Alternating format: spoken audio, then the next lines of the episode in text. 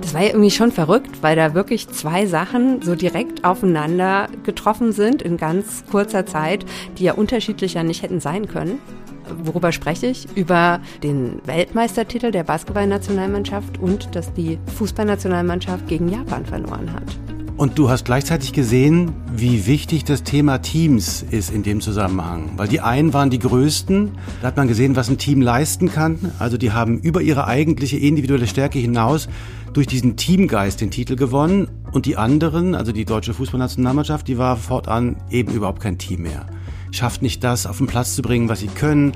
Also hier waren so Versagen oder vermeintliches Versagen und die unglaublichen Möglichkeiten von Teams, die waren da genau ganz kurz zusammengefasst in wenigen Stunden.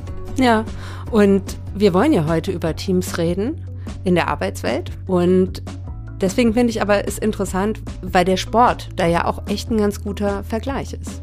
Ja, und man kann sich ja vorstellen, ist das bei uns auch möglich in der Arbeit? Also sind wir auch in der Lage zu fliegen, hm. förmlich oder halt im Sumpf stecken zu bleiben? Weil ein Team verdammt nochmal nicht funktionieren will. Deswegen schauen wir uns das heute an. Das Team läuft nicht, woran kann es liegen, aber wir sprechen natürlich auch über Grundvoraussetzungen von Teams. Und dafür habe ich mir einen Experten rangeholt, und zwar den Sozialpsychologen Rolf van Dick. Der ist Professor hier an der Goethe-Uni in Frankfurt und erforscht besonders zu dem Thema Gruppen und Teams. Und er hat auch mehrere Bücher, populärwissenschaftliche Bücher zu dem Thema geschrieben, zum Beispiel Teamwork, Teamdiagnose, Teamentwicklung. Ich habe mit zwei Frauen gesprochen, und zwar einmal mit der Unternehmerin Viktoria Schütz. Und zwar hat die ein Problem. Die ist Unternehmerin und auch recht erfolgreich, aber ihr Unternehmen ist ein Maschinenbauunternehmen und ist mitten auf der grünen Wiese, wo kaum Leute zu finden sind. Mhm. Und sie ist darauf angewiesen, gute Teams zu bilden, weil sie in Berlin auch lebt und von dort aus das Unternehmen mit einer weiteren Geschäftsführerin leitet. Also, die muss gute Teams haben, gute Teams zusammenstellen, damit ihr Unternehmen gut läuft weiterhin. Und ich habe gesprochen mit Katrin Peter. Die ist auch aus dem Sport. Die ist nämlich äh, Fußballnationaltrainerin, deutsche Fußballnationaltrainerin für die U19 und U20. Das sind die Jahrgänge, die dann bald in die A-Nationalmannschaft der Frauen aufrücken. Also, darum wird es heute auch gehen. Mein Name ist Angelika Fey, ich bin Podcast-Redakteurin bei der FAZ. Ich bin Uwe Marx, Redakteur in der Wirtschaft der FAZ. Sie hören den Podcast Beruf und Chance. Bei uns geht es jede Woche darum, wie Arbeit glücklich macht. Vielen Dank fürs Zuhören.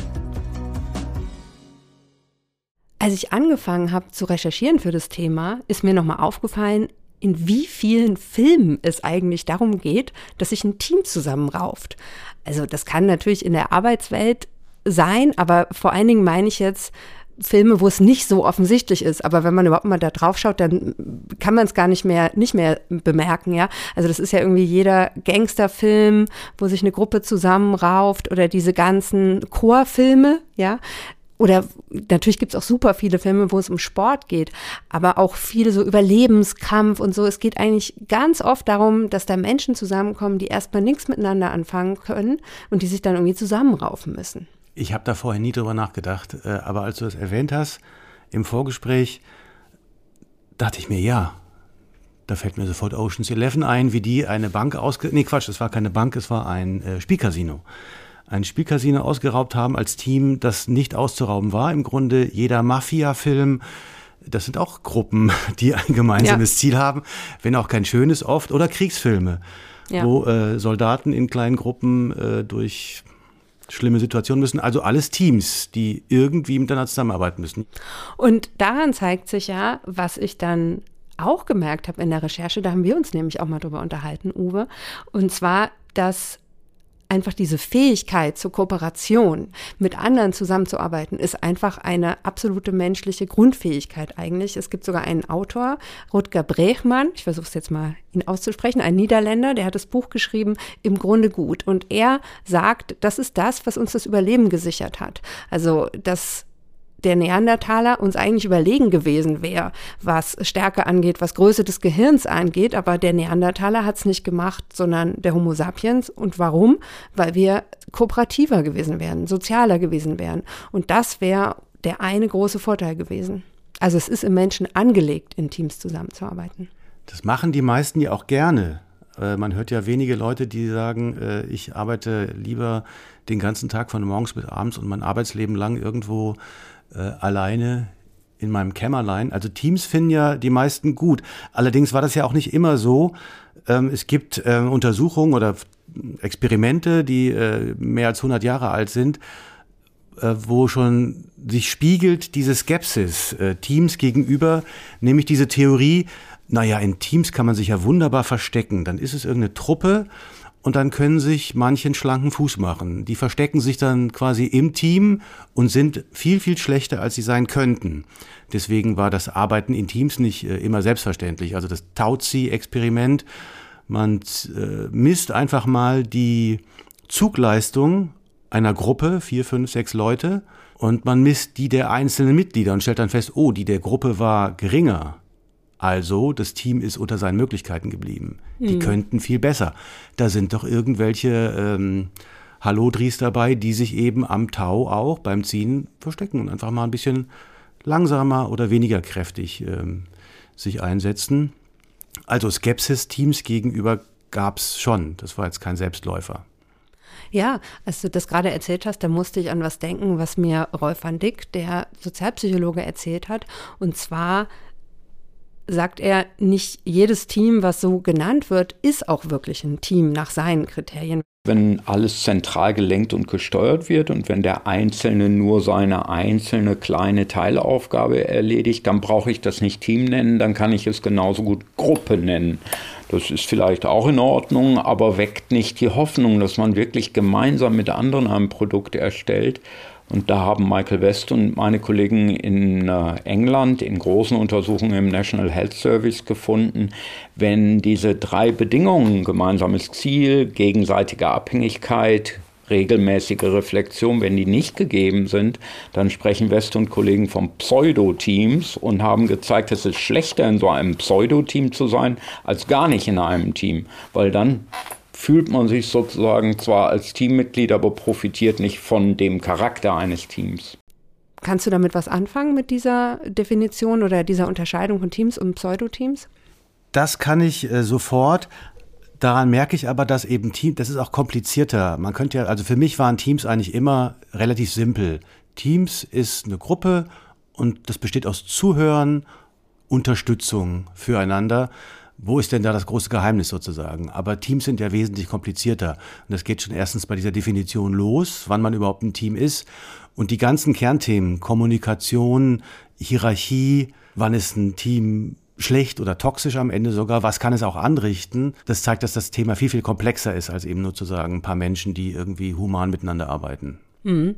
Der Van Dick, der unterscheidet eben dann merkt man ja auch an dieser Definition von Pseudoteams quasi verschiedene Grade an Teams, würde ich mal so sagen. Und ich kann ja noch mal kurz seine Definition von was ist ein Team ähm, vorlesen.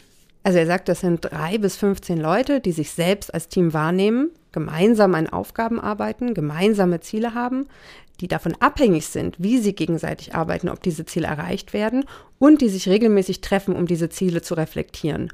Und ich glaube, der Punkt, der besonders wichtig ist, ist, dass man gegenseitig abhängig ist, ob die Ziele auch erreicht werden. Ja, stimmt, kann ich nachvollziehen. Jetzt steigen wir mal tiefer ein in die Komplexität. Ein Punkt, der ja oft diskutiert wird, ist, sind jetzt diversere Teams die besseren Teams, ja? Also Diversität ist ja irgendwie so ein Stichwort, mit dem auch ganz viele Unternehmen für sich werben und wo auch in Stellenanzeigen es oft vorkommt, dass man eben vielfältige Bewerber möchte und so weiter. Ich habe zum Beispiel mal bei EY nachgeguckt und die sagen also Diversität, Inklusion und deine Karriere.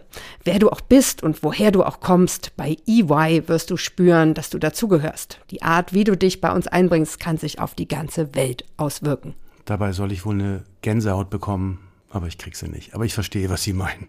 Also, Diversität ist hip, aber die Frage ist ja, wir gucken da ja heute ein bisschen nüchterner drauf, ist es denn auch gut für die Teamarbeit? Und das habe ich natürlich auch den Sozialpsychologen Rolf van Dick gefragt.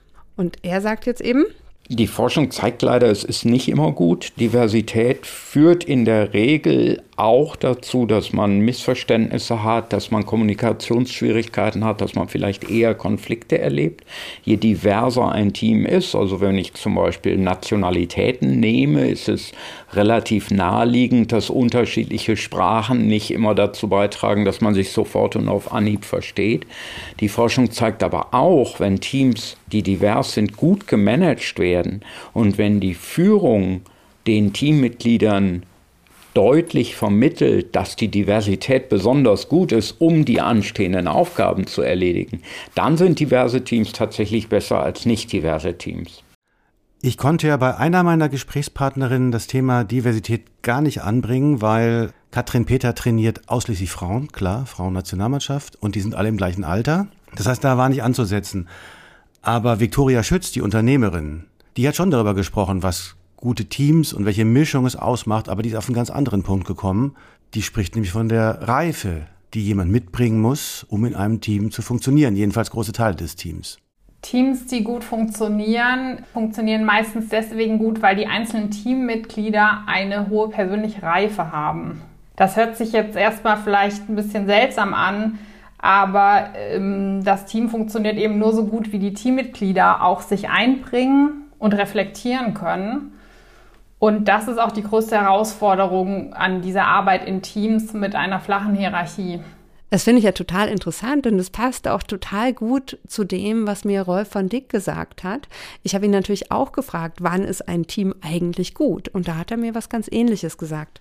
Darüber hinaus würde ich sagen, ist auch für ein Team gut, diese Fähigkeit zu reflektieren, also nicht immer im Status quo zu bleiben, wenn alles gut läuft, sondern ständig auch zu überlegen, ist denn das, was wir aktuell machen, noch gut, richtig? Wie könnte sich die Umwelt verändern und wie können wir darauf reagieren? Das ist im Team sicherlich auch was, was einfacher ist und potenziell in Teams sehr viel besser funktioniert, als wenn ich fünf einzelne Leute habe, die jede in ihrem Büro sitzt und äh, darüber individuell nachdenkt und dann vielleicht auch das Gefühl hat, mit den Veränderungen komme ich eh nicht klar während im Team dann gemeinsam Lösungen entwickelt werden.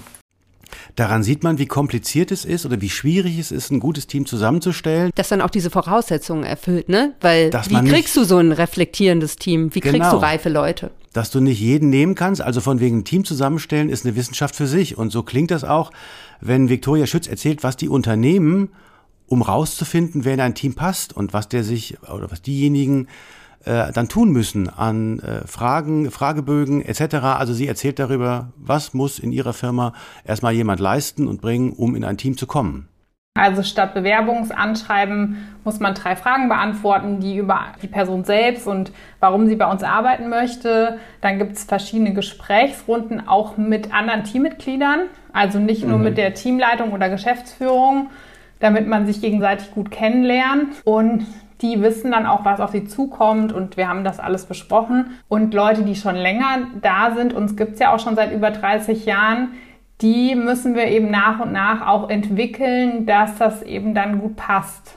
Und das ist auch eine große Herausforderung, weil die meisten Ausbildungsberufe sind oder waren nicht darauf ausgelegt, dass man sozusagen auf Konsens, also es geht nicht nur um Konsens, aber dass man ähm, gleichberechtigt zusammenarbeitet.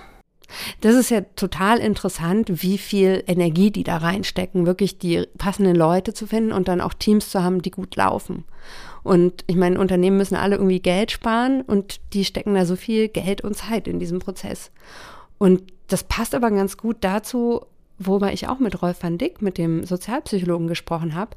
Denn wenn ein Team nicht gut läuft, dann kann das eben auch wirklich schlimme Konsequenzen haben für den Einzelnen.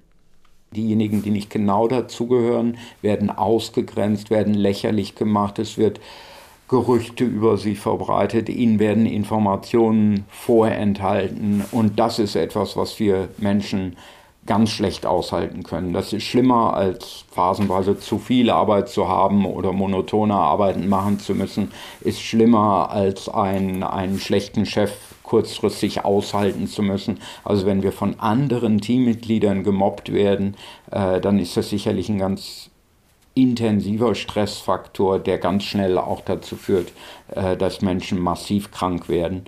Da wird dann eben Team auch zur Gefahr für den Einzelnen. Ne? Also von diesen großartigen Möglichkeiten, von denen wir gesprochen haben, Teams, die fliegen und die Weltmeister werden und sonst was, das kann auch in die ganz andere Richtung gehen.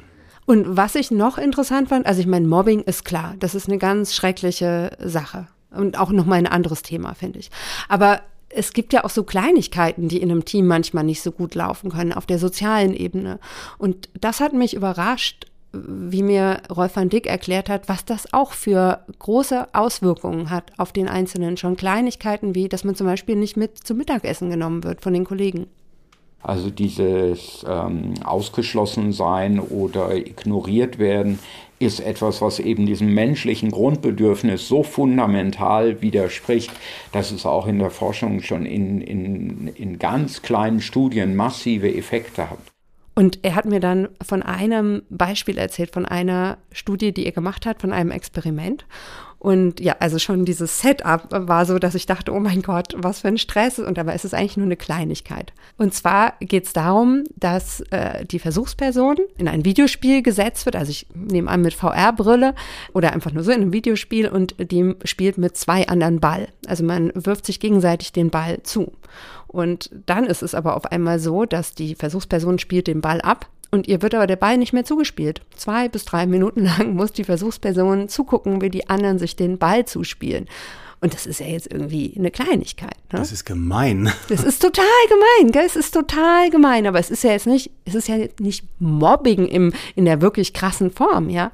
Und diese kleine Episode hat aber wohl wirklich massive Auswirkungen auf die Leistungsfähigkeit der Leute, also wenn man die nach diesem Experiment dann Aufgaben lösen lässt und äh, auf das persönliche Stressempfinden. Da muss ich an dieses Kraken-Experiment denken. Also von wegen, wir sind wahnsinnig abhängig davon, was andere mit uns tun, wie andere uns beobachten, wie andere uns einbeziehen. Äh, es gab auch ähm, ein Experiment mit Kraken, offenbar mal auch vor vielen, vielen Jahrzehnten, dass Kraken, die von anderen Kraken beobachtet werden, schneller laufen, ah, ja. wenn die eine Strecke zurücklegen. Also, dass es anspornend sein kann, mhm. Aber umgekehrt kann man sich vorstellen, es kann entsetzlich sein, wenn man derart ausgeschlossen wird, wie du es jetzt gerade geschildert hast. Naja, du sagst jetzt derart ausgeschlossen. Interessant fand ich, es ist ja eigentlich, ja, also ich weiß nicht, ich, ich kann mir schon vorstellen, dass es solche Situationen an der Arbeit eben öfter gibt, ja, dass man sitzt in einer Konferenz und da werfen sich zwei die Bälle zu und, und muss irgendwie nur zuhören oder so, ne? Jetzt Bälle im Wört, also im, die werfen sich gegenseitig Argumente zu und man selber sitzt daneben und kann irgendwie nichts beitragen und wird auch nicht eingebunden, ne? Und ich habe Rolf van Dick dann natürlich auch gefragt, ne? Ist ja Sozialpsychologe. Also habe ich ihn auch gefragt, was kann man da denn machen, ja, wenn ich als Einzelner mich in meinem Team nicht wohlfühle. Also jetzt nicht, das Team läuft generell nicht gut, sondern ich als Einzelner fühle mich nicht wohl. Und äh, ja, wenig überraschend, er hat dazu geraten, dass man das anspricht. Deswegen ist es gut, dann zum Beispiel zu einem Kollegen oder zu einer Kollegin, zu der man vielleicht den besten Draht hat, mal hinzugehen und zu sagen, ist irgendwas, äh, äh, mir ist aufgefallen, dass ihr mich am vergangenen Montag nicht gefragt habt, ob ich mitgehen will zum Essen und habe mich dann gewundert, wo ihr alle seid. Also dass man es ganz konkret anspricht, auch keine Schuldzuweisungen betreibt, nicht generalisiert, so was sagt wie, ihr nehmt mich nie mit, sondern mit einem ganz konkreten Beispiel sagen, dann und dann ist mir das aufgefallen, äh, habt ihr mich vergessen oder ist irgendwas. Das ist das, was ich aus allen Gesprächen mitgenommen habe, dieses Kommunikation ist alles, reden, reden, reden. Ja. Alle sagt, das, sagt, das sagte die Fußballtrainerin, das sagt die Unternehmerin. Ähm, man muss natürlich äh, genau überlegen, wer äh, hat welche Möglichkeiten. Also es gibt auch Hierarchien, nächstes großes Thema beim Thema Teams. Aber Kommunikation heißt, wer nicht bereit ist dazu und wer das nicht will, äh, es gibt dann eben doch noch vielleicht die wenigen, die, äh, für die das anstrengend ist. Die sind so auf sich bezogen, für die ist das dann nichts. Wer in einem Team und in einem guten Team arbeiten möchte, der muss bereit sein zur Kommunikation und zwar zur sehr intensiven. Naja, und halt auch, was ich da nochmal verstanden habe, man muss wirklich diese, der sozialen Beziehung zu den anderen eine eigene Priorität einräumen. Das heißt, ich gehe morgens ins Büro und setze mich nicht als erstes an den Computer und check meine E-Mails, sondern ich gehe als erstes in die Kaffeeküche und schaue mal, ob jemand da ist. Oder ich klopfe als erstes mal am Büro meiner Kollegin, mit der ich mich sonst ganz gut verstehe, an und frage, wie war das Wochenende. Also ich soll mit den Kollegen äh, schwätzen ja, damit ich mich in meinem Team wohler fühle, damit es dem Team allgemein besser geht. Dass das wirklich aus der Sicht eines Sozialpsychologen eine solche Relevanz hat, das war mir bisher nicht klar. Man muss sich oder man sollte sich gut verstehen. Das ist schon wichtig. Ja, und übrigens ähm, zum Thema Homeoffice, das kann ja auch einer der Gründe sein, weshalb man bei seinem Team ein bisschen den Anschluss verliert. Da haben wir schon eine eigene Folge gemacht. Den Link stelle ich dann natürlich in die Show Notes. Und es gibt ja aber auch Teams, die einfach generell nicht gut laufen. Also wo nicht eine Person das Problem hat, sie kriegt irgendwie den Anschluss im Team nicht, sondern das ganze Team findet irgendwie nicht zusammen, bleibt unter seinen Leistungen siehe Fußballnationalmannschaft. Und da habe ich natürlich Rolf van Dick auch gefragt, woran kann denn das liegen? Und da hat er mir zum einen gesagt, dass man auch die äußeren Faktoren durchaus mit einbeziehen sollte. Also zum Beispiel Finanzkrise 2009, äh, natürlich schafft es ein Team da nicht, die Verkaufszahlen zu erzielen, die es erzielen sollte. Und das liegt dann aber nicht unbedingt daran, dass das Team schlecht ist, sondern die äußeren Bedingungen sind einfach schlecht. Also das sollte man mal als erstes irgendwie abchecken, ähm, liegt es denn wirklich am Team oder liegt es an den äußeren Bedingungen. Und dann ein Faktor, den er aber ganz wichtig findet für das Team und woran man eben sehen kann, läuft ein Team gut oder nicht gut, ist der Faktor Identifikation. Also identifizieren sich die einzelnen Mitglieder wirklich mit dem Team. Wenn man Menschen fragt, wer bist du, sagen sie als eine der ersten Sachen vielleicht, ich arbeite für XYZ oder ich bin im Team XY. Wenn wir das haben, dann finden wir nicht nur größere Leistung, sondern auch stärkere Gesundheit, Wohlbefinden, weniger Burnout, weil die Menschen sich dann stärker unterstützen, auch weniger Misstrauen gegenüber haben und so weiter. Abgesehen von der äh, Identifikation glaube ich, dass es am Ende aber immer wieder auf die Kommunikation zurückgeht. Also alles, was ich gehört habe, auch von Katrin Peter zum Beispiel vom DFB, die Probleme fangen unten an. Also es ist nicht so oder selten so, dass ein Teamleiter oder eine Teamleiterin irgendwie zu autoritär wäre oder den Laden zusammenstaucht und dass deswegen ein Team nicht funktioniert oder toxisch ist, sondern es beginnt meistens unten. Also Leute, die sich übersehen fühlen, die keine Wertschätzung spüren, dass sich Grüppchen bilden, die andere ausschließen, dass hinterm Rücken geredet wird. Also ich würde sagen, wenn wir das in Hierarchien betrachten, beginnt es unten in dem Team, dass da es anfängt zu erodieren, weil Leute sich eben nicht verstanden oder nicht wertgeschätzt fühlen. Wahrscheinlich da, wo es eskaliert oder wo es jetzt gerade rauskommt, ist gar nicht der Ursprung des Ganzen. Und äh, da kommen wir wieder zurück zur Kommunikation häufig ist da vorher was, was schiefgelaufen. Warum klemmt es? Warum ist jemand nicht gesehen worden, nicht wertgeschätzt worden? Warum ähm, ja, sind zwei Charaktere, die aneinander geraten? Warum klappt trotzdem, dass wir jetzt uns gut vorbereitet haben, warum trotzdem, dass wir gut eher Fußball spielen können oder unsere Stärken kennen, warum kriegen wir sie nicht umgesetzt, warum verlieren wir Spiele und dann ist die, ja, die Stimmung halt nicht gut und dann münzt das um und dann versucht man irgendwo Antworten zu finden. Ja, das passt auch total gut zu dem, was mir Rolf van Dick noch gesagt hat. Ich habe ihn natürlich auch wieder gefragt, was soll man da denn tun, wenn man das Gefühl hat, das ganze Team läuft nicht gut. Und da hat er mir gesagt, darüber sprechen. Das ist jetzt nicht wenig überraschend, aber er, er hat halt gesagt, dass man es wirklich ansprechen soll, entweder bei der äh, Führungsperson oder auch einfach in der Gruppe selbst. Und dass da eben wirklich jeder gefragt wäre. Das heißt, auch der Einzelne ist nicht nur in der Verantwortung, sowas nicht zu ignorieren, weil jeder, der nichts sagt, wird stillschweigend als jemand wahrgenommen, der das, was läuft, gut heißt. Das heißt, wenn mir, mich etwas stört, sollte ich auch immer darauf aufmerksam machen. Und wenn ich dann merke, es gibt ein oder zwei, die mitziehen, dann bin ich schon nicht mehr der Einzelne und alleine, sondern dann sind wir schon eine kleine Gruppe. Und dann hat man in der Regel auch Möglichkeiten, etwas zu verändern. Also, wenn er hier von kleiner Gruppe spricht, dann natürlich nicht so eine Untergruppe, die über den Rest lästert, mhm. sondern eine Gruppe, die wirklich was verändert. Ich muss aber sagen, als er mir das gesagt hat, dachte ich, oh, das war ganz schön hart, sowas dann offen anzusprechen. Mir würde das schwer fallen. Aber man könnte es ja ein bisschen niedrigschwelliger machen, ja, indem man zum Beispiel sagt, auch wollen wir nicht mal einen Teamvormittag machen, wo wir so darüber reden, wer wir eigentlich sind und wo wir eigentlich hinwollen. Das würde mir leichter fallen und vermutlich werden dann ja diese Themen vielleicht von alleine auf den Tisch kommen oder man kann es dann in diesem Rahmen ansprechen, aber man muss nicht direkt so total problembehaftet äh, in einer Konferenz damit anfangen. Und man könnte ja auch diese Treffen oder diese diese Begegnung, sagen wir mal, außerhalb der Arbeit nutzen, von der alle reden. Dass sie genau. sagen, ihr müsst mal, als gutes Team müsstet ihr essen gehen zusammen, ja. mal in die Kneipe gehen, mal irgendwas machen, einfach um Vertrauen aufzubauen. Wobei man es dabei auch nicht übertreiben sollte, wie Katrin Peter sagt, denn sie kennt diese ähm, Events, wo sie sagt, da weiß jeder vorher, was da passieren soll. Nämlich, mhm. ihr sollt mal alle eng zusammenrücken. Es ist also ein bisschen erwartbar. Das ist es also auch nicht immer. Es gibt natürlich immer diese offiziellen, ja, da machen wir so ein Teambuilding-Nachmittag und dann gehen wir alle schön raus und bauen irgendwie ein Boot oder machen irgendwas, was dann so vorgegeben wird. An sowas denke ich dann eher nicht, sondern es geht eher darum, mal ähm, weg von dem Gedanken immer zu kommen, jetzt nur an Fußball, an das nächste Training, an, den, an das nächste Spiel und du bist der Mittelstürmer, du bist der Rechtsaußen. Nein, du bist der Mensch. Und ähm, je besser man den Menschen kennt und respektiert und, und einfach auch andere Facetten von ihm kennenlernt, ähm, ja, desto besser wird wieder die Atmosphäre, das, Frau, das Vertrauen untereinander. Naja, und Kathrin Peter ist ja Trainerin der Fußballnationalmannschaft U19 und U20, ne? Das ist genau, das ist die Truppe von ihr.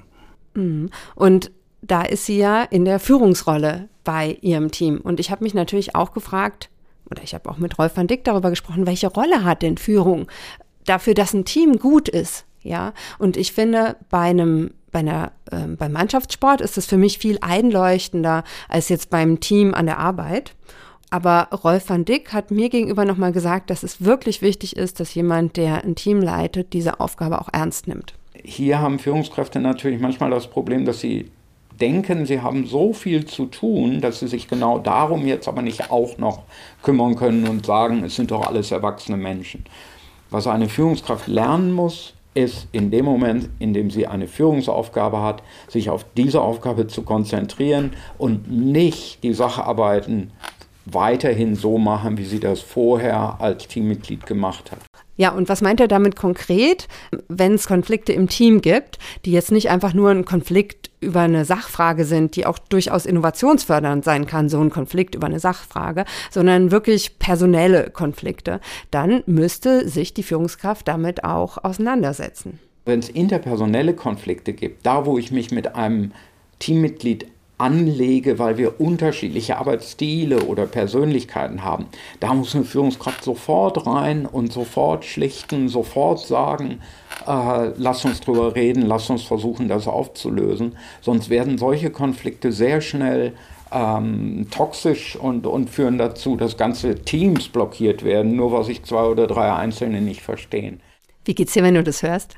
Da denke ich wieder an den Sport und dass es unstrittig ist, dass es da äh, auch in Teams und in Teams, wo man auf Augenhöhe ist und wo jeder respektiert und gesehen wird, dass es da unstrittig ist, dass es Führungsfiguren geben muss. Und das sagt auch Katrin Peter, dass es in so einer Fußballmannschaft, die was erreichen will, nicht ohne Führungsspielerinnen in ihrem Fall geht. Also Hierarchie, ja, auf jeden Fall muss es geben, weil es gibt ja auch einfach ja unterschiedliche Menschentypen. Und der eine geht halt gerne voran und ähm, sagt, wo es lang geht und es braucht auch ein Team. Und es gibt eben auch die, ja, im Fußball sagt man häufig Wasserträger, was ich ein bisschen despektierlich finde, aber es sind halt Menschen, die sich halt auch wohlfühlen, wenn sie, wenn sie mitgehen können. Das heißt aber nicht, dass sie nicht auch ihre Stärken und ihre Ideen reinbringen, sondern die fühlen sich in dieser Funktion war. Und so ist es eben auch, dass verschiedene Rollen verteilt sein müssen. Es können ja auch nicht alle führen, dann gibt es auch Chaos. Und wenn keiner führt, ist es genau das Gleiche. Wie viele jetzt jedes Team braucht, ich glaube, das kann man ja so pauschal auch gar nicht so sagen. Es kommt ja so ein bisschen auch auf das Ziel und auch auf die Idee an, die man hat in einem, in einem vielleicht auch beruflichen Team. Ja, das finde ich ganz interessant. Ne? Es gibt eben doch verschiedene Rollen in einem Team. Und diese Führungsrolle, die muss immer irgendwie ausgeführt werden. Die Frage ist halt nur wie. Und das ist für mich so ein bisschen die Überleitung zu einem Thema, über das man natürlich sprechen muss heutzutage, wenn man über Teams spricht. Und das sind agile Teams. Denn das ist ja der Gedanke, dass man es mal anders macht, dass man es außerhalb dieser starren Hierarchien macht und dass man Führungsaufgaben auf das Team verteilt. Und ich habe auch Rolf van Dick gefragt, ob er denn findet, dass agile Teams die bessere Organisationsform sind. Grundsätzlich, glaube ich, sind agile Teams in vielen Bereichen eine gute Lösung, um auch dem Fachkräftemangel zu begegnen, weil man in solchen Strukturen flexibler auf Probleme zum Beispiel auch mal kurzfristig Personalausfällen reagieren kann, weil die Mitarbeitenden ja gewohnt sind, in unterschiedlichen Teams, in unterschiedlichen Taktungen teilweise sehr schnell auf kurzfristige Probleme zu reagieren und sich dabei selbst zu organisieren. Das heißt, agile Teams sind, sind ein Stück weit eine Lösung für die Probleme, die sich ohnehin abzeichnen. Ich glaube auch, dass sie Menschen, die gut ausgebildet und qualifiziert sind, entgegenkommen. Menschen, die weniger gut ausgebildet sind, fühlen sich vermutlich eher in klaren Strukturen und klaren Hierarchien und klaren Verantwortlichkeiten wohl. Aber viele Menschen, die gut ausgebildet sind, möchten Verantwortung übernehmen, möchten sich für das, was sie tun, auch verantwortlich fühlen. Und Autonomie ist auch ein ganz wichtiger Faktor, der zu Arbeitszufriedenheit beiträgt. Und der, den gibt es in agilen Teams mehr als in klassischen Strukturen. Und das Problem wäre aber häufig, dass in Unternehmen gedacht wird, okay, wir schieben das jetzt mal an, wir stellen jetzt um auf agile Teams, aber dass dann nicht beachtet wird, dass man halt trotzdem noch total viel reflektieren muss und dass das auch wichtiger ist als in klassischen Strukturen. Also dieses, wo stehen wir, wo gibt es Probleme und wie können wir die Probleme beheben. Aber Prinzipiell sieht Rolf van Dick in agilen Teams auf jeden Fall sehr viel Potenzial und er meint, dass auch Teams in eher klassischen Strukturen sich davon was abgucken können. Die, die, größte Herausforderung, die wir überhaupt als Führungskräfte, aber auch als, als Mitarbeitende äh, erkennen müssen, ist, dass Wandel unvermeidlich ist und in Zukunft wahrscheinlich immer schneller stattfinden wird. Und in agilen Teams wird darauf auch schneller reagiert. Und ich glaube, das sollten normale Teams auch mitnehmen. Also halt, dass man nicht in Bürokratie erstickt und Trends immer nur hinterherläuft. Das war's mit unserem Rundumschlag zum Thema Teams in der Arbeit. Wir hoffen beide, dass es Ihnen gefallen hat und dass Sie nächsten Montag wieder reinhören beim Podcast Beruf und Chance. Und wenn Ihnen unser Podcast generell gefällt, dann können Sie uns auch gerne abonnieren bei Apple oder Spotify. Und wir freuen uns auch immer, wenn Sie uns eine Bewertung schreiben. Und Dank geht an die Technik, an Kevin Kremmel und David Brucklacher.